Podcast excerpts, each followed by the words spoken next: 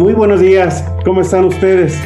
Escuela del Juicio de Amparo, un programa diseñado para poder eh, eh, presentarles a ustedes el proyecto de una maestría de amparo que Jivo Instituto tiene, que está puesta en marcha.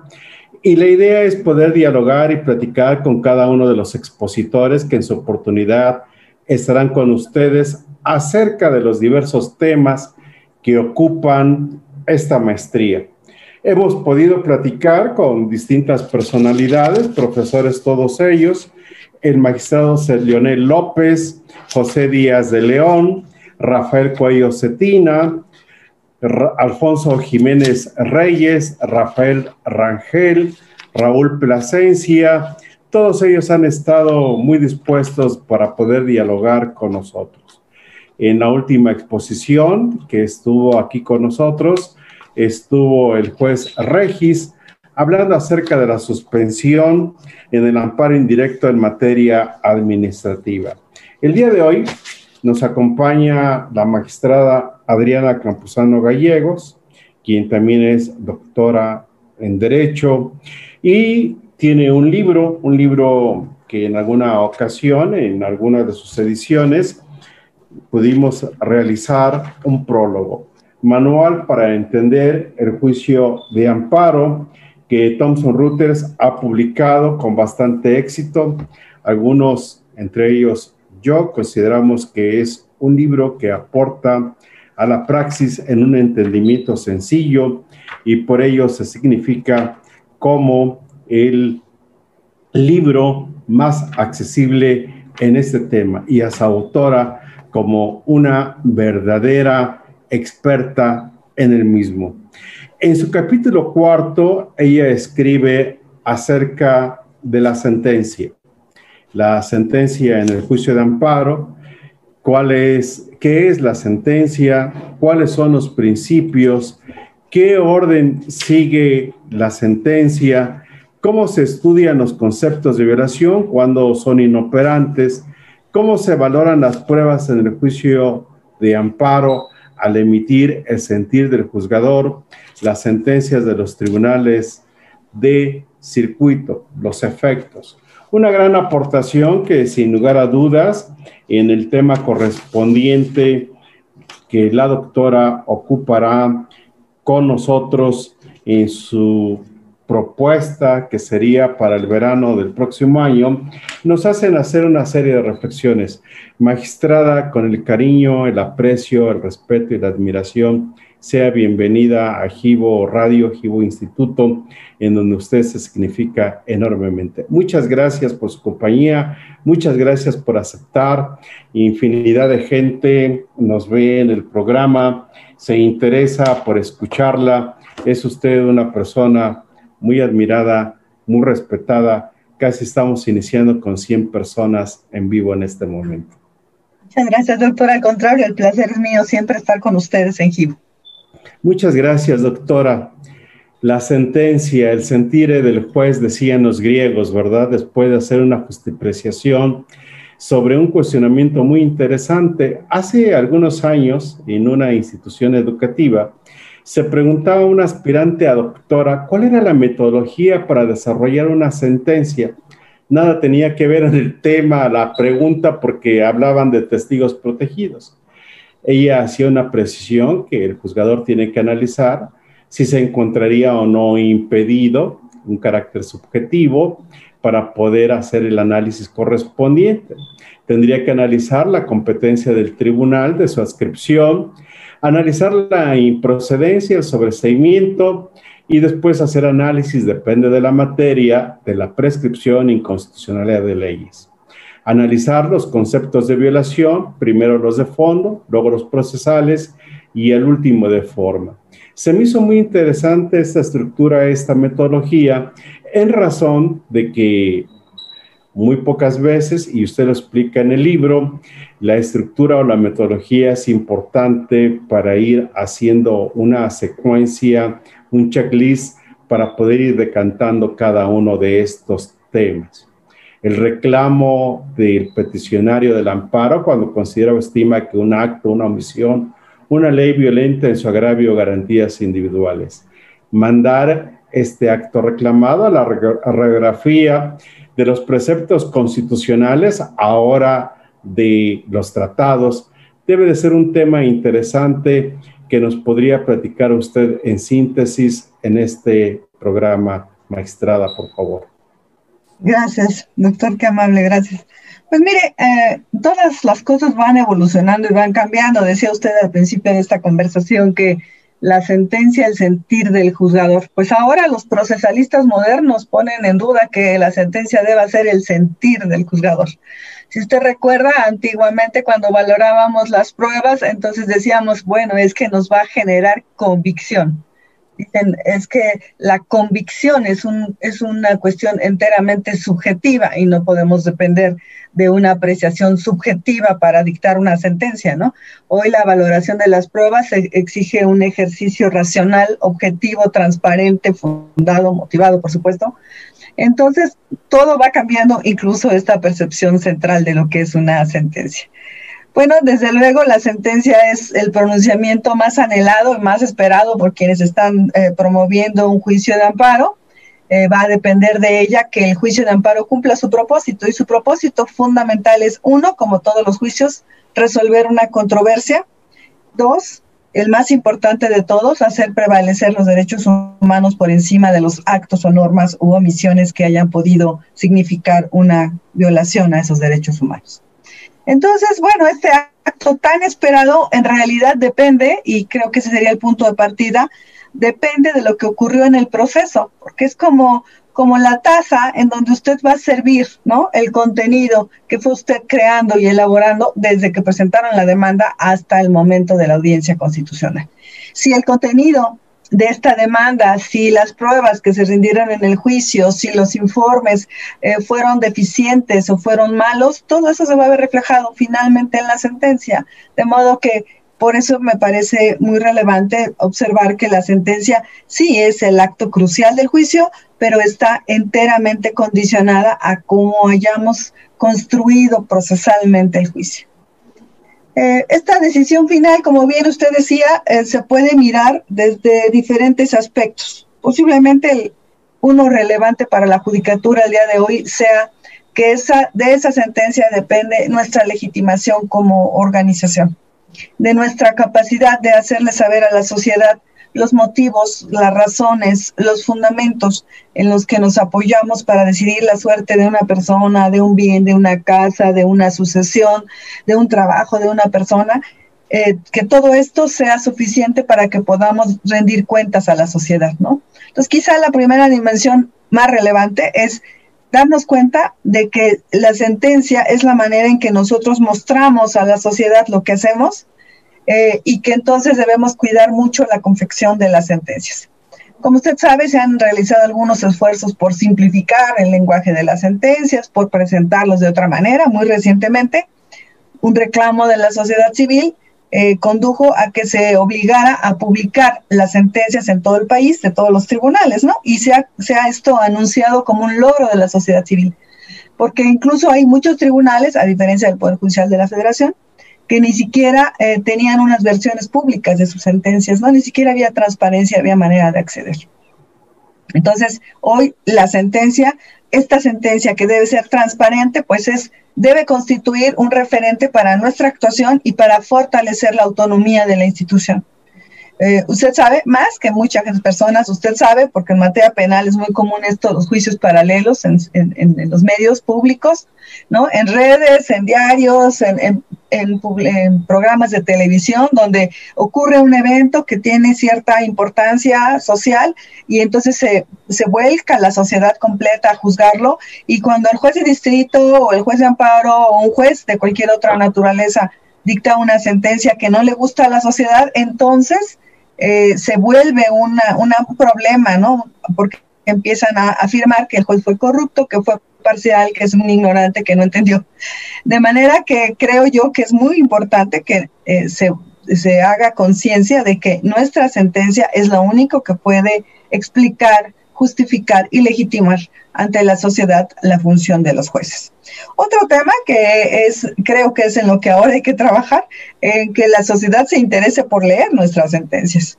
Ha pasado muchas veces que uno les platica a los investigadores, a los doctrinarios, a los que hablan de algún tema que consideran ser expertos, oye, ¿ya viste esta sentencia donde se abordó ese tema? Ah, y qué sorpresa, ¿no? Ni siquiera tienen idea de que esos temas se estén viendo en los tribunales.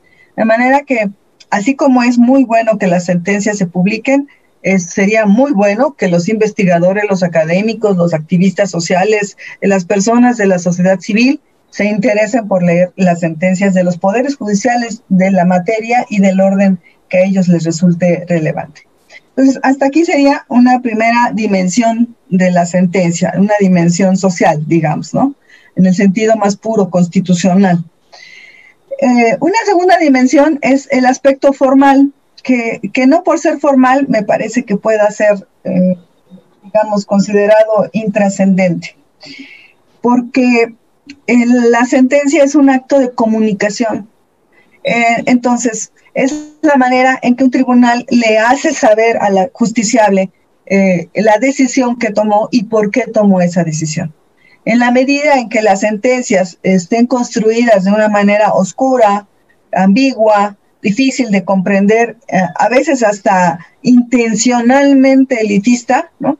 En la medida en que eso ocurra, deja de ser un vehículo de comunicación eh, y entonces deja de cumplir su propósito, porque si el justiciable no va a entender por qué estamos sentenciando de cierta manera, pues entonces el acto de comunicación se frustra.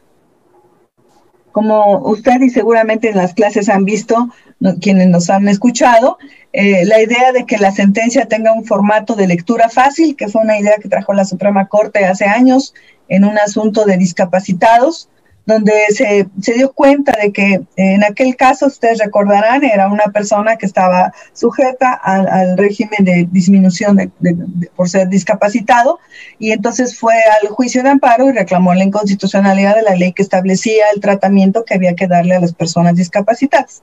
Básicamente en aquella época se discutió esta eh, necesidad de nombrarles un tutor que tomaba todas las decisiones sobre su vida y su, sus bienes y su, su sexualidad, su libertad no era como si la persona no existiera.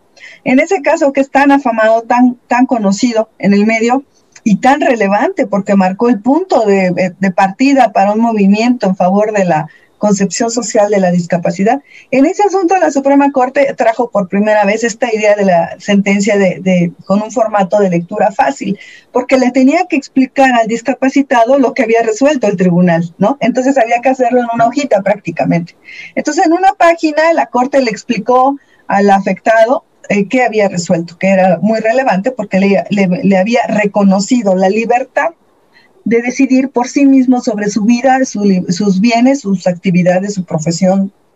Entonces, eh, a partir de entonces, algunos tribunales en ciertos litigios han empezado a trabajar la sentencia con un formato de lectura fácil. Cuando hay menores, por ejemplo, eh, y son muy buenas esas sentencias porque le explican al menor cuál es el resultado de un litigio. Imagínense un tema de custodia o un tema de permiso para cierta actividad o de distribución de bienes, en fin, es importante que el niño o el menor entienda, entonces la sentencia de lectura fácil es muy útil. Cuando se trata de indígenas también o de campesinos podría utilizarse cuando se trata de personas igual discapacitadas. Entonces, este esfuerzo por considerar que la sentencia debe ser sencilla, precisa, con un lenguaje ciudadano, eh, es un esfuerzo que está en desarrollo, que no hemos logrado concretar, lamentablemente. El derecho está salpicado de conceptos técnicos y es complicado a veces traducirlos en un lenguaje común, eh, pero también hay que hacer un esfuerzo por lograrlo. Entonces, también desde este segundo punto de vista, eh, la sentencia pues es un acto de comunicación. Y bueno, el tercer punto de vista es el que tiene que ver con el contenido propiamente de la sentencia. Y eso se refería eh, la aspirante a doctora que se refirió usted hace un minuto en un examen, cuando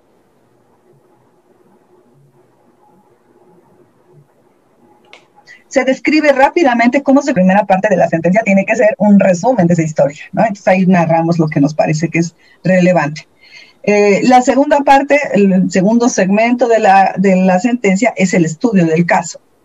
Y, la, el tercero es el de los puntos eh, decisorios o resolutivos. Quizá, por supuesto, la parte más importante de una sentencia, pues es la segunda parte, la parte de las consideraciones y la tercera parte de los resolutivos que dependen de la segunda. Entramos un poco en, la, en el contenido, em, está dividido tradicionalmente el contenido en un pronunciamiento inicial que es de competencia, eh, generalmente ahí simplemente establecimos la competencia del tribunal, normalmente la competencia objetiva, no hablamos de los impedimentos porque esos temas se entienden implícitos prácticamente, ¿no? Los impedimentos son cuestiones que se pueden abordar durante el proceso, pero en ese momento la competencia objetiva es la que nos interesa. Eh, y después un, un, acto que es muy relevante que tiene que ver con la identificación de los actos reclamados posiblemente uno de los más importantes momentos de la sentencia. ¿Por qué? Porque un abogado que no tiene muchas habilidades frecuentemente identifica de manera inadecuada los actos reclamados cuando hace una demanda de amparo.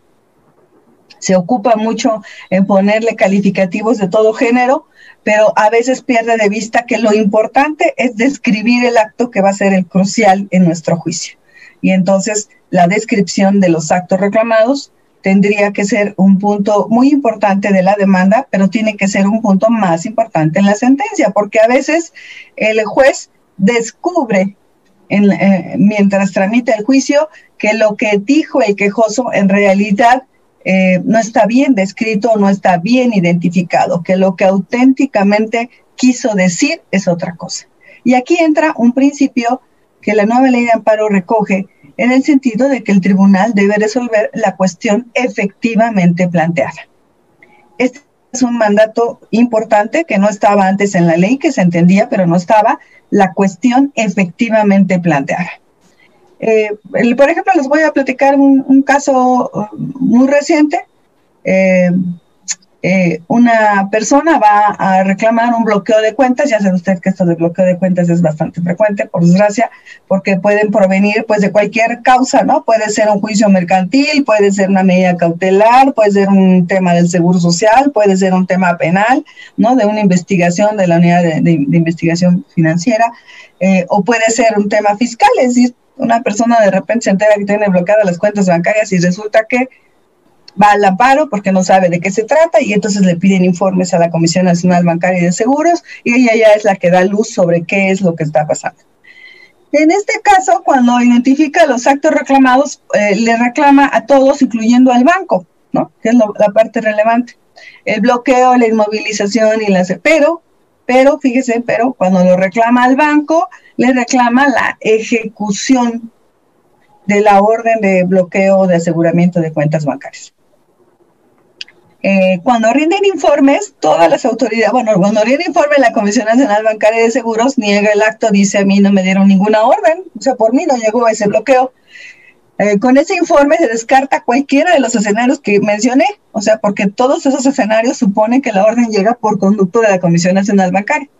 Sorpresa, cuando rinde informe el banco, eh, el banco dice, sí, yo le bloqueé las cuentas por incumplimiento al contrato que tiene celebrado conmigo. Entonces, eh, cuando llega el asunto a sentencia, el juez de distrito dice, pues no son ciertos los actos. Negó la Comisión Nacional Bancaria, eh, negó el banco, entonces no hay, no hay materia sobre la cual resolver y sobreseo por inexistencia. Eh, viene al agravio el quejoso y dice, espérame, ¿cómo que no hay materia? Pues el banco dijo que había inmovilizado la cuenta por incumplimiento de las cláusulas del contrato. Eh, y le dice el tribunal, no, tú no le reclamaste al banco la inmovilización de tus cuentas. Lo que le reclamaste al banco fue la ejecución de la orden dada por la Comisión Nacional Bancaria del Seguros. Entonces, si no existe la orden, pues no puede existir la ejecución.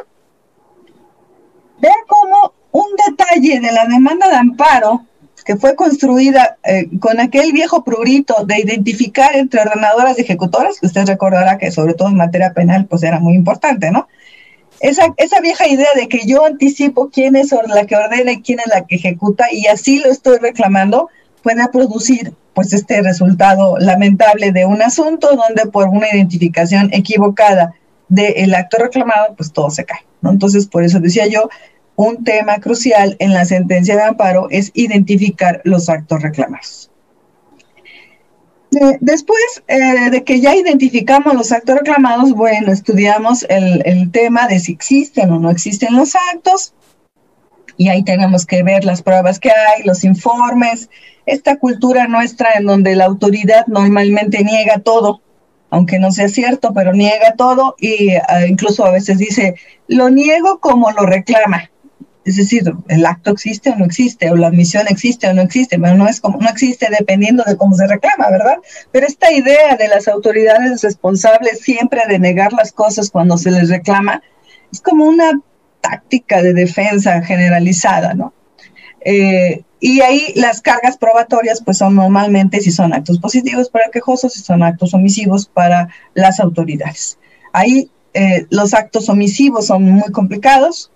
Eh, nos cuesta mucho trabajo acreditar la existencia de las omisiones. Usted recordará, magistrado, que hay una tesis de la Suprema Corte que ha guiado esta, esta construcción en las sentencias, que dice que tratándose de omisiones, no es la, no es la abstención de hacer algo, sino la abstención de hacer algo que se debe hacer. Cuando Corte habla de omisiones, ha exigido que el tribunal revise si está probado que la autoridad tendría que actuar y no ha actuado. Y este, este pasito de determinar si tenía que actuar para luego decir que no ha actuado, pues entonces produce que en este momento de la sentencia tengamos que hacer un estudio que no, antes no hacíamos, pero que ahora tenemos que hacer un estudio para averiguar si la autoridad debía hacer. Por ejemplo, una omisión legislativa, eh, que ahora son tan, comunes en los litigios, eh, en algunas materias al menos. Una omisión legislativa, una persona va y dice, es que el legislador no ha emitido la ley reglamentaria, vamos a hablar de responsabilidades patrimoniales del Estado, por ejemplo ah, bueno, ahí hay un mandato constitucional de que las legislaturas tienen que expedir una ley de responsabilidad patrimonial y hay algunas legislaturas que no lo hacen, bueno, pues hay una omisión legislativa. Primero establecí el deber de hacerlo y luego la abstención de hacerlo. Y ahí tengo probado mi acto omisivo o mi omisión legislativa. Entonces, tratándose de existencia de los actos reclamados, eh, también hay que tomar en cuenta eh, las habilidades probatorias de cada una de las partes. Eh, usted mejor que yo sabrá que sobre todo en algunos asuntos tiene que hacerse a través de una prueba indiciaria, el acreditamiento de los hechos, ¿no? Y ahí un, eso implica un ejercicio argumentativo muy robusto que generalmente los abogados no hacen y que queda a cargo del tribunal armarlo, ¿no? Eh, y en todas las materias, no solamente la materia penal que usa muchísimo la prueba indiciaria, en otras materias lo tenemos. la Suprema Corte tuvo un caso muy famoso en, la materia de competencia económica que ha sido un modelo ejemplar del uso de la prueba indiciaria para probar conductas. Eh, se nos platicó muy rápidamente porque es como ejercicio, es estupendo, es un asunto muy relevante desde el punto de vista social, porque fue una colusión de proveedores, unos proveedores de, insulina y de otras sustancias se ponen de acuerdo para vender al Seguro Social eh, eh, eh, estas sustancias con precios muy altos, ¿no? Entonces se ponen de acuerdo todos y durante años le van vendiendo al Seguro Social a través de este mecanismo de acuerdo entre proveedores, que es ilícito, a un sobreprecio. Entonces, cuando se descubre y se hace una investigación, esta clase de acuerdos entre empresarios es muy difícil probarlos eh, y generalmente se tiene que hacer a través de prueba indiciaria porque no hay evidencias documentales y evidentemente no hay generalmente testigos. Ahora ya hay posibilidades de que de que haya un programa de inmunidad, en fin, hay posibilidades de que alguien vaya y denuncie lo, lo que están haciendo, pero bueno, en aquellos años casi no se conocía. Total que entonces la prueba indiciaria. Y entonces si ustedes revisan esa sentencia de la Suprema Corte, lo que hace es eh, primero identificar una serie de indicios, cinco o seis quizá, eh, eh, por ejemplo, ¿no? La similitud de precios. Y entonces identifica este primer indicio y hace un, esto es importante, hace un ejercicio para ver de este hecho que está probado, qué hecho desconocido puede inferir, que es la mecánica de la prueba indiciaria, ¿no? Entonces dice, por ejemplo, de que dos empresas vendan a precios parecidos, centavos más, centavos menos, esto, de esto qué puedo derivar? Bueno, puedo derivar, por ejemplo, que ese es el precio que eh, comercialmente es común, ¿no? En ese medio, y entonces, pues esa es una actividad comercial regular. También puedo derivar que ese precio es el necesario para cubrir los costos y obtener una ganancia redituable aceptable. Eh, también puedo inferir que ese precio puede derivar de que como son bienes de importación, el pago de derechos y tarifas y todo esto produce que este sea el precio necesario. También puedo inferir que había un acuerdo entre ellos y que se pusieron de acuerdo para ese precio. Y así lo fue haciendo indicio por indicio. Por ejemplo, eh, el que, el que eh, en una, un concurso lo ganara una empresa y otro concurso lo ganara otra y luego el tercer concurso lo volviera a ganar una empresa y se fueran alternando. Entonces, cuando llega ese indicio de la, de la alternancia, empieza a decir, bueno, ¿a qué se puede deber? Y entonces usa una prueba estadística. Y la prueba estadística revela que sería muy difícil que se lograra esa alternancia de manera natural porque estadísticamente no sería apropiada ese resultado. ¿Me explico? Entonces luego al final va reuniendo todos los indicios. Creo que otro era el de las llamadas telefónicas. Había llamadas telefónicas entre eh, los empleados de las empresas y otra vez la versión de las empresas era que ambos pertenecían a una cámara comercial y que eh, tenían trato en razón de las reuniones en la cámara. Entonces a este indicio se se asocia esa consecuencia y entonces otra vez el ejercicio es, bueno, de este indicio puede derivarse que participaban en la Cámara, de este indicio puede derivarse que tenían comunicación entre ellas por alguna razón ajena, pero también puede desprenderse que se comunicaba para ponerse de acuerdo antes de las licitaciones. Y al final la Corte dice, bueno, después de estos cinco o seis indicios, en todos ellos encuentro como una posible explicación el acuerdo entre empresas. Por tanto, tengo racionalmente demostrado la colusión.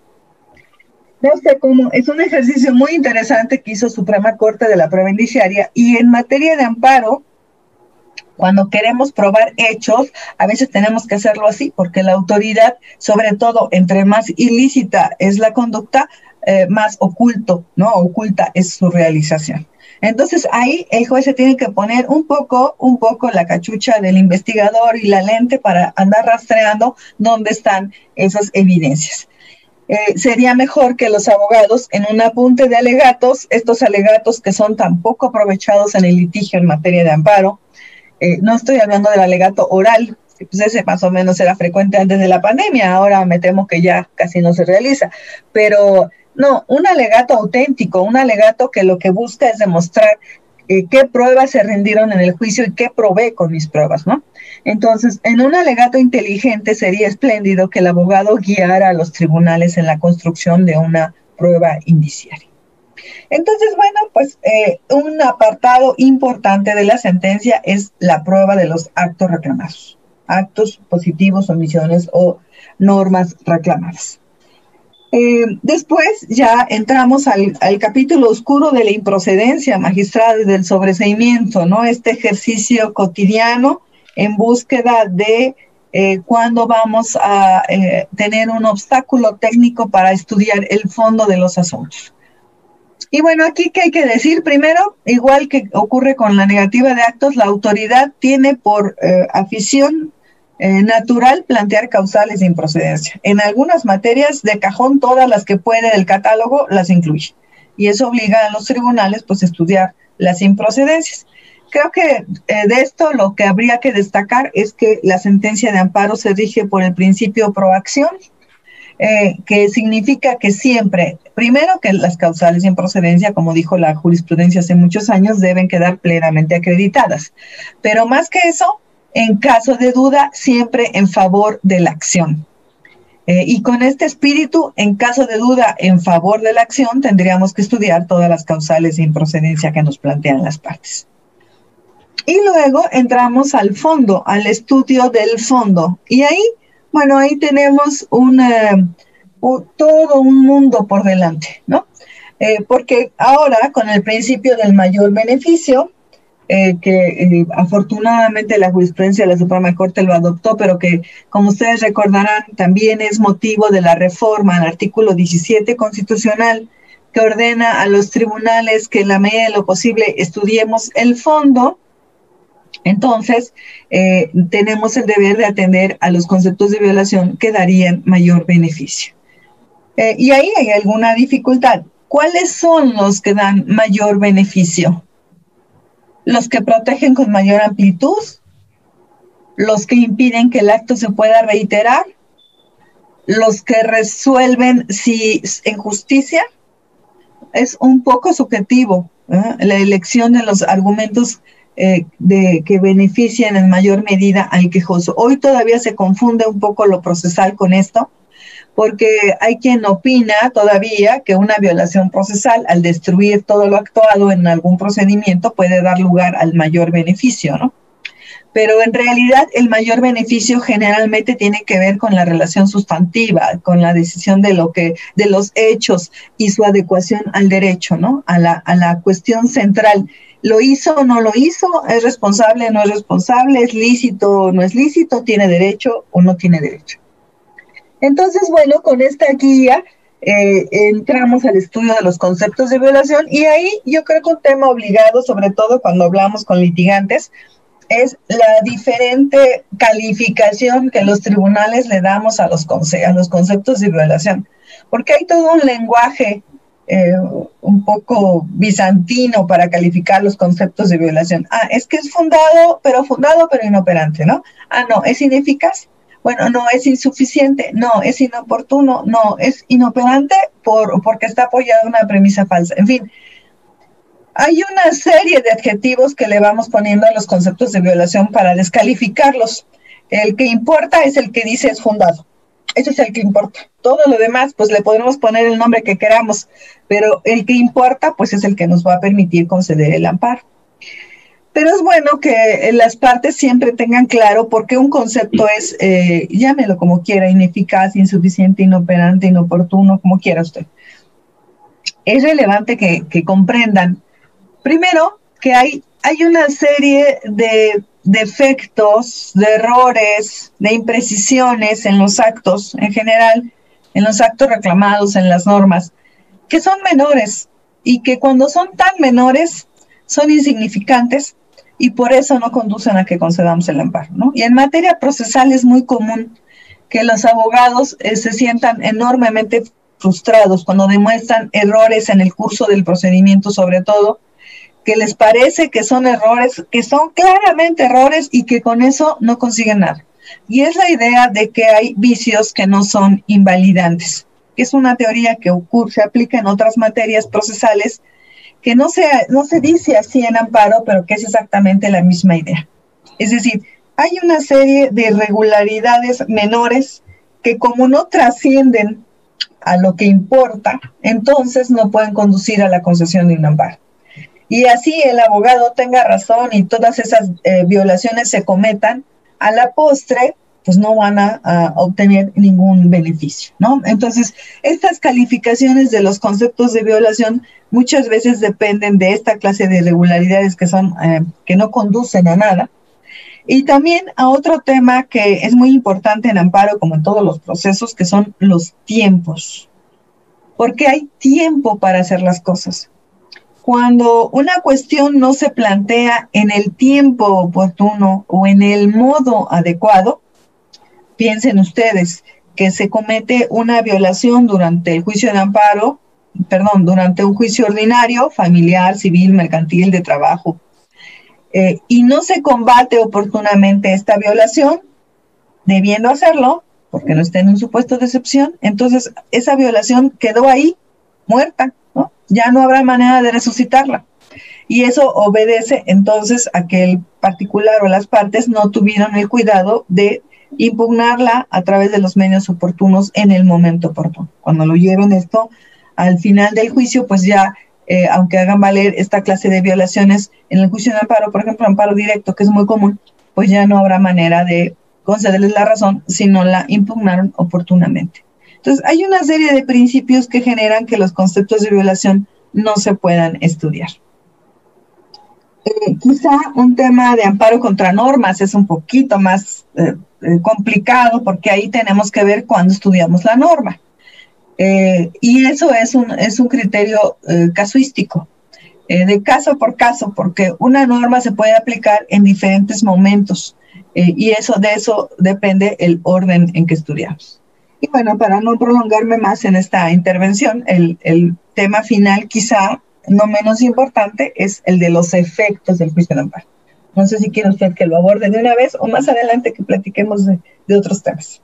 No, eh, de, verdad, este, magistrada, la expresión de su lenguaje es ese, esa pretensión de una sentencia, la sencillez, la claridad expositiva. Y rápidamente mi, mente eh, ubica infinidad de sentencias en amparo indirecto o directo eh, dictadas en mi función jurisdiccional y, y, lo puede explicar con una inmensa claridad cuando nos señala que en toda sentencia habrá que precisar el, el, acto reclamado, verdaderamente el acto del que se duele el quejoso y que le causa la afectación. Esto evidentemente tendrá que decantar en los hechos que enmarcan ese propio acto, que son los hechos litigiosos, y el tema en materia procesal, toda la teoría del proceso, que siempre he ocupado el tema de la información, de la circunstancia, de la constatación de ese hecho, que es la prueba, el camino, el vehículo que te permite accesar a esa comprobación, para después analizar los conceptos de violación donde señala que conforme a la propia jurisprudencia, pero más aún la reforma constitucional y a la ley de amparo, donde el juez tiene que decantar sobre el fondo y de acuerdo a la reforma al artículo primero constitucional, en una interpretación conforme, tiene que ser pro persona en aquello que mayor beneficio obtenga. Y desde luego advierto que habría que entender en el caso particularizado qué es lo que más beneficia a una persona, donde evidentemente tiene que ser bajo una comunicación Gerardo Deza, un compañero de la Suprema Corte que escribe bastante sobre estos temas, me señalaba de la importancia que finalmente una sentencia es la comunicación entre el juez y un justiciable, que lo importante, además del justiciable, que es el abogado que litiga en favor de una persona, es el lenguaje llegar al quejoso al verdaderamente titular del derecho para que de manera clara y sencilla se le pudiera explicar y decirle, mira, tú me trajiste este problema, nuestra marco constitucional legal precisa lo siguiente, has probado esto y esto me permitió constatar aquello o, esto otro para poder justificar si se te debe de amparo o no. Pero hay un tema que, en el que me quiero detener porque evidentemente ha hecho en un comprimido, en sentido analítico, en un método analítico y sintético, la exposición de una sentencia, la legitimidad de la función jurisdiccional a través del dictado de una sentencia.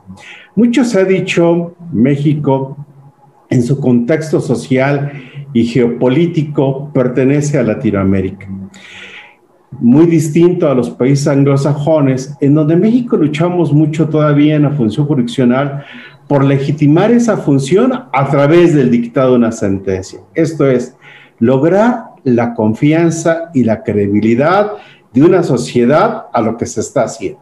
Y por eso dice de una manera muy importante, habrá que resolver el fondo verdaderamente de la cuestión planteada. Eso es abonar a la legitimidad. Si lo haces de manera clara, sencilla, directa, mucho más aún.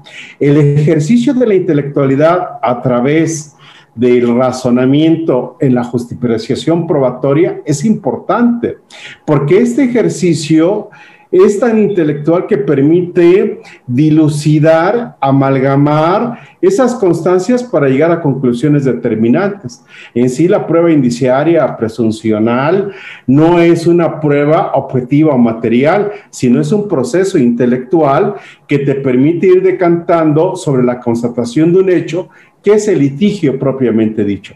Pero hay algo que me llama mucho la atención, magistrada, y que pocas veces lo escucho, esa rigidez, ese tecnicismo del propio juicio de amparo desde la constatación de ese interés legítimo para accionar el juicio de amparo, el poder estar legitimado como parte procesal, el poder establecer conceptos de violación que reúnan lo que señala suficientemente fundados. A veces decimos que son inatendibles, pero nos ocupamos 10 hojas de, para decirles por qué son inatendibles, ¿no? Ese es un tema muy extraordinario. El lenguaje de la simplicidad y la sencillez. Es necesario seguir manteniendo, porque a mí me cuestiona por ejemplo, el tema de la suplencia de la queja. Para mí la suplencia de la queja no es para el quejoso, es para el abogado, para el litigante. Eh, finalmente, el beneficiario de esa suplencia es el quejoso, pero a quien se le ha sustituido y a quien se le ha suplido todo el rigor técnico es a ese abogado. Un día, en estas reflexiones que hace, me permitieron dar un curso en alguna institución sobre temas procesales, sobre temas muy interesantes de medidas cautelares. Y les decía a los alumnos, eh, hablando un tanto del amparo, que la idea era poderles preparar para que ellos, en lugar de conceptos de violación, hicieran planteamientos de una sentencia. Y decirle, mira juez, yo veo este problema, ya si es un amparo directo o un amparo indirecto, la litis está establecida en la demanda porque ya está ahí el acto reclamado, están los conceptos de violación y el quejoso, en su mayoría de las veces, más en directo, tiene ya todas las constancias analizadas, todas. Plantear estratégicamente, científicamente, en el rigor técnico, el planteamiento de la solución, porque hoy en día a lo que más se recurre es la suplencia de la queja. Legitimación, y rigor técnico en el análisis del juicio de amparo para emitir una sentencia.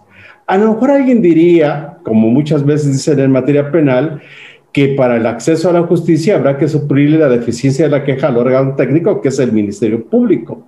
Pero desnaturaliza el propio, el propio derecho, el propio proceso.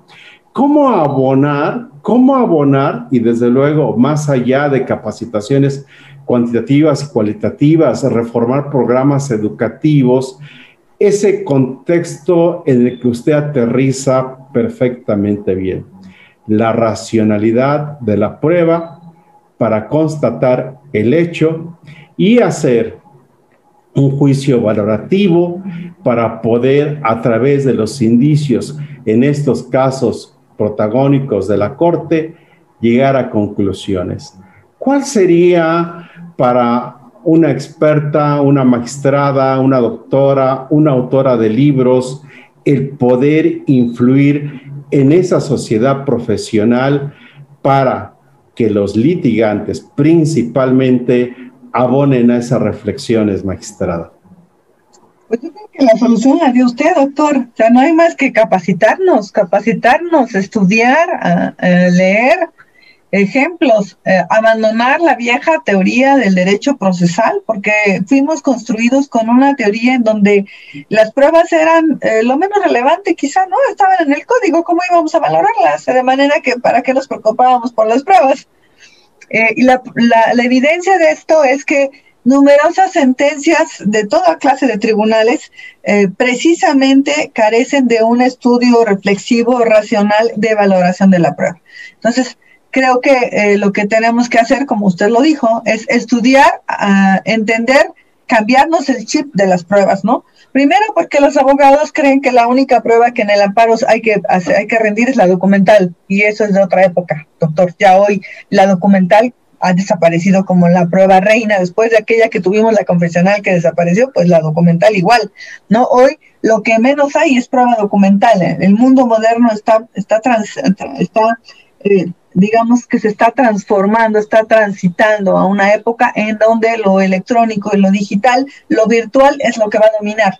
Entonces, aquella vieja prueba documental pues va a quedar en la historia. Ya inclusive hasta los notarios están transitando hacia las plataformas digitales para hacer sus documentos digitales. Entonces, digamos que primero entender, ponernos el chip de que hoy el abogado tiene que saber ofrecer pruebas tiene que saber cómo construir evidencias.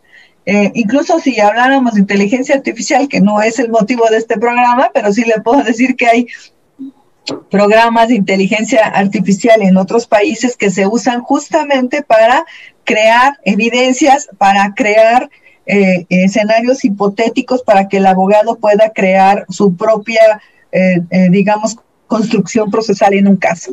Entonces, hoy el abogado debe dejar su conducta de ser solo experto en leyes y darse cuenta de que tiene que trabajar en una red de profesionales que le ayuden a construir pruebas. Y para eso, por supuesto, la prueba científica, la prueba técnica, es, bueno, ahora deben ser las, las reinas en este sistema procesal. Y dos, aprender a racionalizar la valoración de las pruebas. El abogado en los, por eso decía yo que en los alegatos, porque en el amparo pues no hay otra más que o la demanda o los alegatos, tendría que ahí hacer el ejercicio para ponerse la encharola de plata al juez. Es decir, si yo quiero que mi juez haga una buena sentencia, pues tengo que entender cómo hacen las sentencias y me tengo que anticipar. ¿Quién no agradece un apunte de alegatos que tenga un estudio como si fuera una sentencia? Cualquiera, todos lo agradeceríamos, a lo mejor no lo compartiríamos, ¿no? Pero lo agradeceríamos porque sería un primer análisis eh, que podríamos utilizar como materia prima en las sentencias. Y que consta que no estoy hablando como secretario o secretaria de un juzgado, de un tribunal, que son los que tienen el primer ejercicio, ¿no? De construcción del, proyecto, eh, quienes lo agradecerían más todavía que los titulares. De manera que no hay más que abandonar la vieja teoría procesal, ponernos a la vanguardia en los temas de, prueba eh, y hacer un ejercicio racional, argumentativo. Y otra vez llegamos a argumentación, doctor. Argumentación es la clave hoy de todos los abogados. No, sin lugar a dudas, la, la, escuchaba magistrada y rápidamente me remonté pues más o menos a 15, a 50 años de mi vida hacia atrás y, yo sostengo que lo que estoy escuchando en este momento de usted ya lo habría leído. Eh, estuve en la Escuela Nacional Preparatoria y tuve un profesor, Eli de Gortari. Ah, caray. Y el maestro me, me, nos recomendó un libro que hasta la fecha preservo, Iniciación a la Lógica. Ay, qué bonito, claro. maestro, eh, eh, y ve usted cuando él habla de los conceptos, Formulación y Desarrollo, capítulo 3, dice. El concepto científico es la síntesis en la cual se expresan los conocimientos adquiridos acerca de un proceso o grupo de procesos, de una de sus propiedades o de alguna relación entre diversos procesos. desde su forma más elemental hasta la más compleja, el concepto se establece por medio de la reconstrucción racional de los datos conocidos que son entrelazados, ordenados, organizados y constituidos en una representación unitaria. Ese es el concepto de violación. Estupendo. Estoy metiendo mis conocimientos específicos de la constitución, de los tratados, de la doctrina, de la jurisprudencia. He reconstruido mi propio hecho para hacer esa abstracción, el por qué el acto de autoridad deviene o resulta violatorio de garantías, pero de manera sintética, específica y concreta. Voy reconstruyendo para el efecto de hacer una precisión en un solo, unitario, en un solo método específico, el por qué puedo demostrar que deviene violatorio de garantías el acto reclamado. Por eso he aportado la información conducente y procedente para hacer la constatación de mi propio argumento expuesto. Una enorme capacitación cualitativa.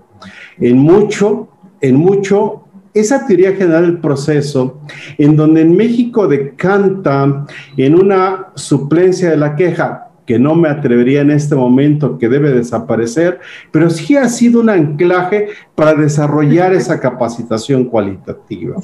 Creo que ese es uno de los aspectos relevantes, porque cuando el hecho es tan notoriamente violatorio, no podríamos nosotros dejar de analizar en un caso específico bajo un rigor técnico. Pero es evidente que hay una exigencia ética, moral, profesional de quien expone a nombre de otro un concepto de violación. No sé qué opine, Maxdrada. Ah, mire, es que tiene toda razón, eh, sobre todo en las materias donde la suplencia de la queja es tan generosa, digamos, que es la materia de trabajo, en la materia penal, en la materia con menores también, los abogados eh, eh, como que delegan la responsabilidad en el tribunal, ¿no? O sea, como que ellos dicen, yo, bueno, yo te lo pongo y esta obligación, incluso hay abogados que en el primer apartado de la demanda se dedican a pedir la suplencia de la queja. De manera que eh, yo convengo con usted sobre todo en ciertas materias donde los abogados han renunciado, han abdicado al deber profesional y ético, como usted bien dice, de poner su mayor empeño, su mayor esfuerzo, de mantenerse eh, capacitados, actualizados en el estudio de lo que se necesita para su profesión. Eh, y, pero además hay un riesgo terrible. El riesgo es que el tribunal elija cómo suplir la deficiencia de la queja.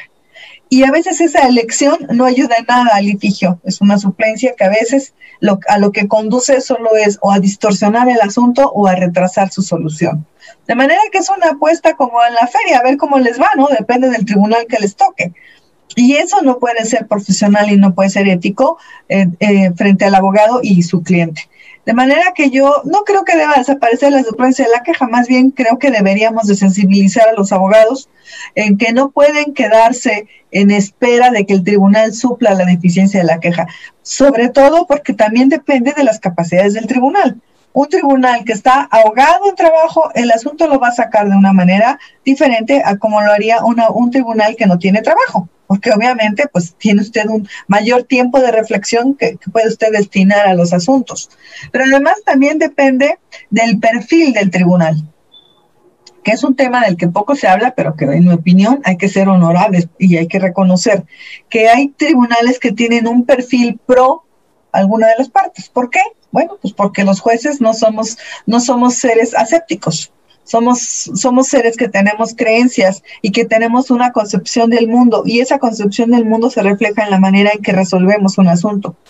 Eh, los paladines de la justicia y la democracia, obviamente si son jueces, pues serán jueces que trabajarán en favor de la justicia y de la democracia, pero su idea de justicia puede ser distinta a la justicia, a la idea de justicia que puede tener un tribunal que no es paladín de la justicia y la democracia, sino que es un creyente de un Estado de Derecho a la antigua.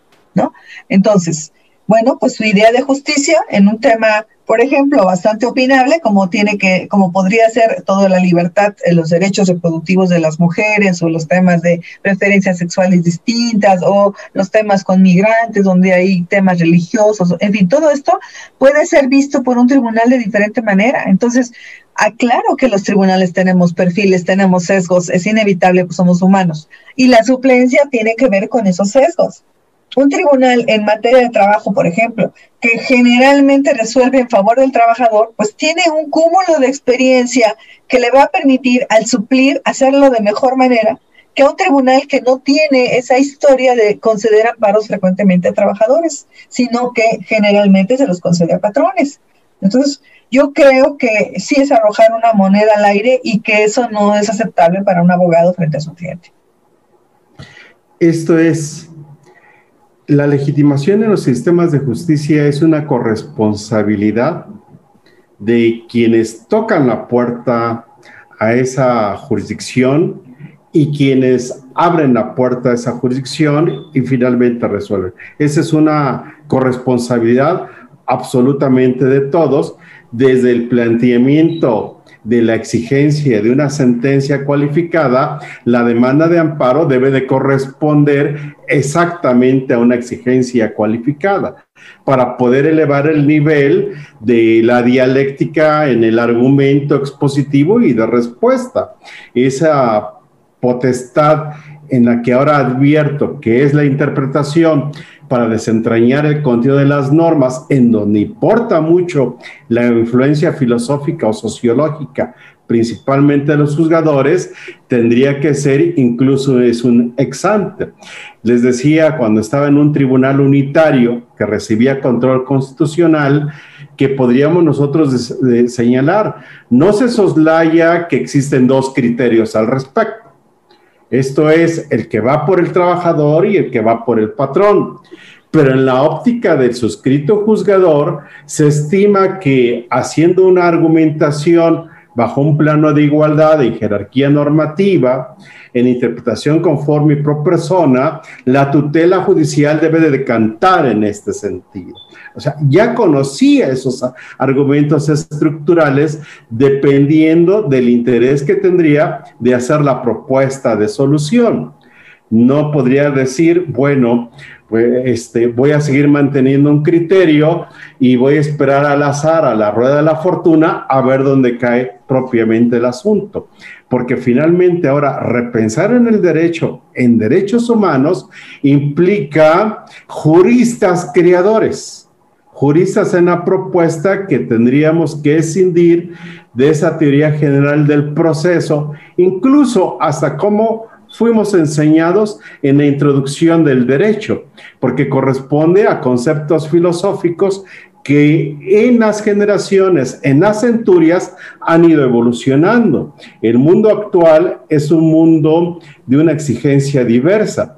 Por eso, la respuesta a través del juicio de amparo tiene que corresponder hoy en día a esa propia exigibilidad. El juicio de amparo verdaderamente se constituye en ese acceso a la justicia como el recurso efectivo pero necesitamos, es indispensable el poder accesar comprometidos y en corresponsabilidad a dictados de la sentencia que legitimen, que satisfagan ese reclamo y voy a llamar de justicia en México. No sé qué opine, magistrada. Usted me emociona y me hace que enormemente.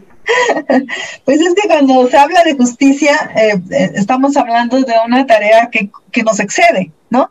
No basta que los jueces trabajen en favor de la justicia, no basta que los abogados hagan planteamientos inteligentes en las demandas y en los procesos, no basta que trabajemos con la sociedad civil, eh, digamos, sensibilizándola de sus derechos, de los derechos humanos, no basta trabajar en favor de la cultura, ningún, ningún esfuerzo es suficiente tenemos que estar todos comprometidos desde, la, desde el lugar donde nos toque estar eh, para que las cosas se hagan mejor en este país, ¿no? Y es un tema de trabajar más, estudiar más, argumentar más, por supuesto. Sí, sin lugar a dudas, hemos rebasado en algunas ocasiones 150 personas en vivo.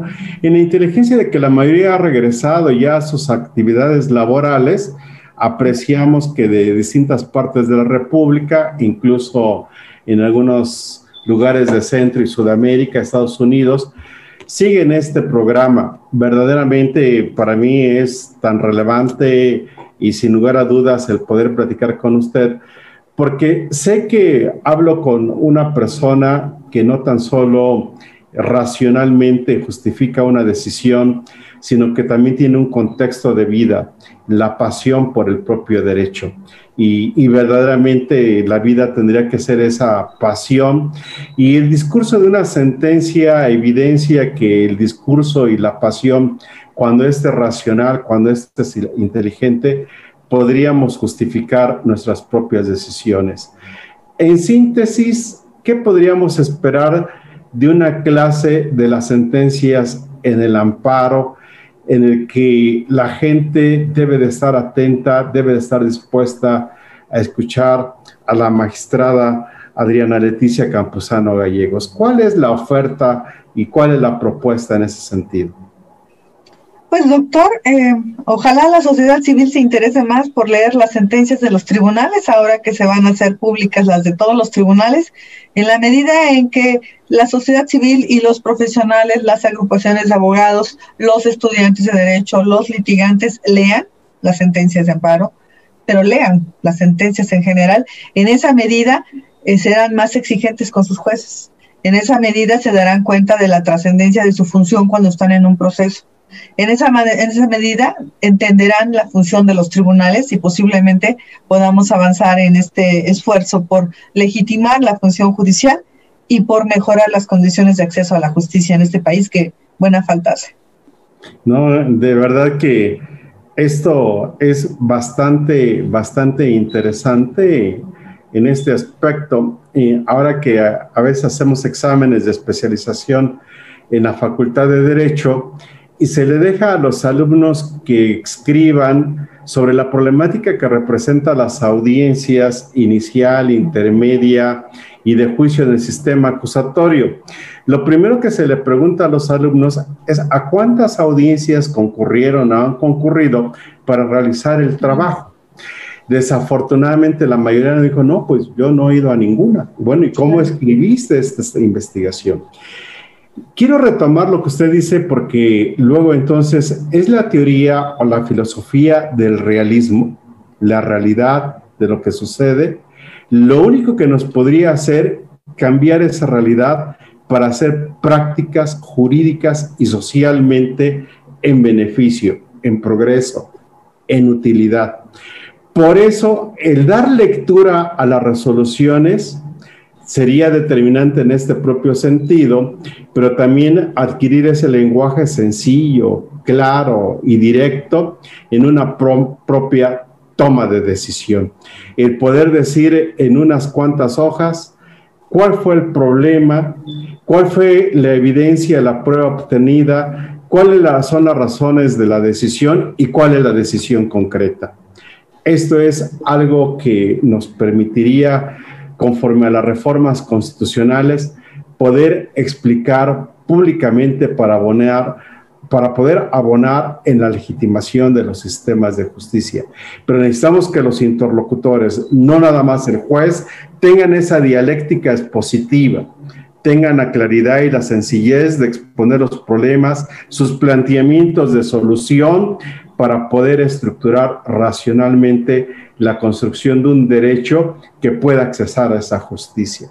Me gustaría, magistrada, agradecerle a nombre de Givo Instituto, de la doctora Marisa Jaramillo, quien la aprecia, le respeta, le admira y le agradece el que se constituya usted como una de las profesoras, el que haya aceptado esta entrevista, del doctor Hermes Bojorques, que construye con eh, ellos dos este instituto, y esa enorme cantidad de alumnos que sin lugar a dudas usted está legitimada en probidad. Siempre he dicho que un buen juzgador, además de tener una gran experiencia cognitiva, debe de ser una buena persona, congruente en lo que piensa, lo que dice, lo que hace, con un valor ético, con un valor moral y sobre todo con una honestidad, con una honradez en todos esos aspectos. Esa es mi admiración que yo le tengo, lo hago público porque nunca lo podré negar y agradecerle que algún día me hubiera permitido hacer prólogo en alguna de las ediciones de su manual para entender el juicio de amparo. Me gustaría que le dijera a esos más de 150 personas, casi 160, aún todavía tenemos 148 que la escuchen, el poderse despedir de ellos con algún discurso, con algunas palabras que pudieran permear su ser, su sentir, ahora sí, en la sentencia y en la perspectiva del juicio de amparo. Magistrada, por favor. Gracias, doctor. Bueno, yo le voy a agradecer al Instituto Gibo y a la doctora Jaramillo, al maestro Jorge, la, la, invitación. Es correspondida a la maestra Jaramillo, por favor, me la saluda mucho. Y pues lo que hace, primero el juicio de amparo, eh, yo rápidamente diría que tiene fama de ser un juicio muy técnico, y usted se ha referido al tema. Es un juicio eh, que, que, es como una herramienta de múltiples propósitos, ¿no? Es como, como estas eh, llaves alemanas que tienen un, instrumento para cortar, otro instrumento para perforar, otro instrumento para prender, en fin para eso sirve el juicio de amparo, sirve para todo en este país y eso es lo que ha propiciado que tenga tantos rostros. Es, multifacético en el sentido más puntual de la expresión. Entonces, eso genera que parezca ser un juicio muy técnico, en realidad es un juicio que tiene tantas especialidades que difícilmente una, un abogado puede dominar todas, ¿no?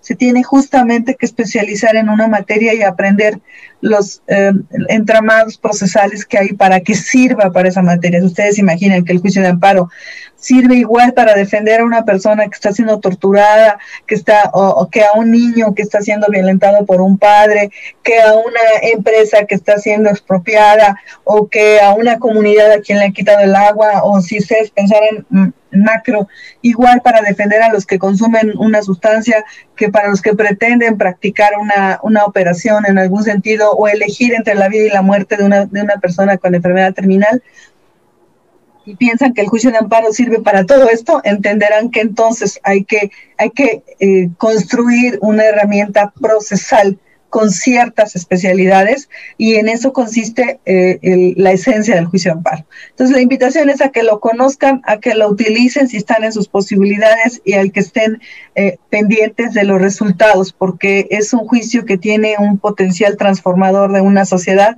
y en México el juicio de amparo ha sido causante y partícipe de grandes transformaciones. Muchísimas gracias a todos ustedes.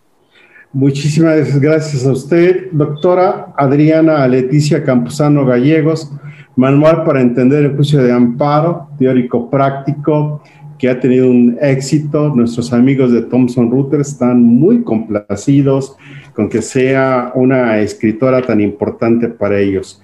Verdaderamente es un libro que constituye un texto que habría que accesar, que habría que platicar, que habría bajo aparatos críticos del conocimiento que abonar.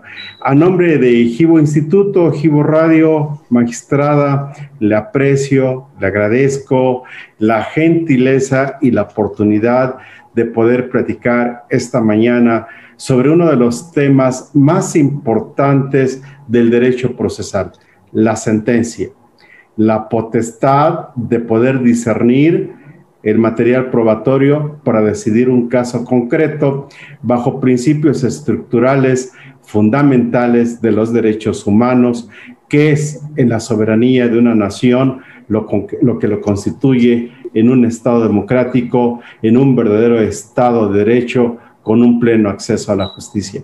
Muchísimas gracias.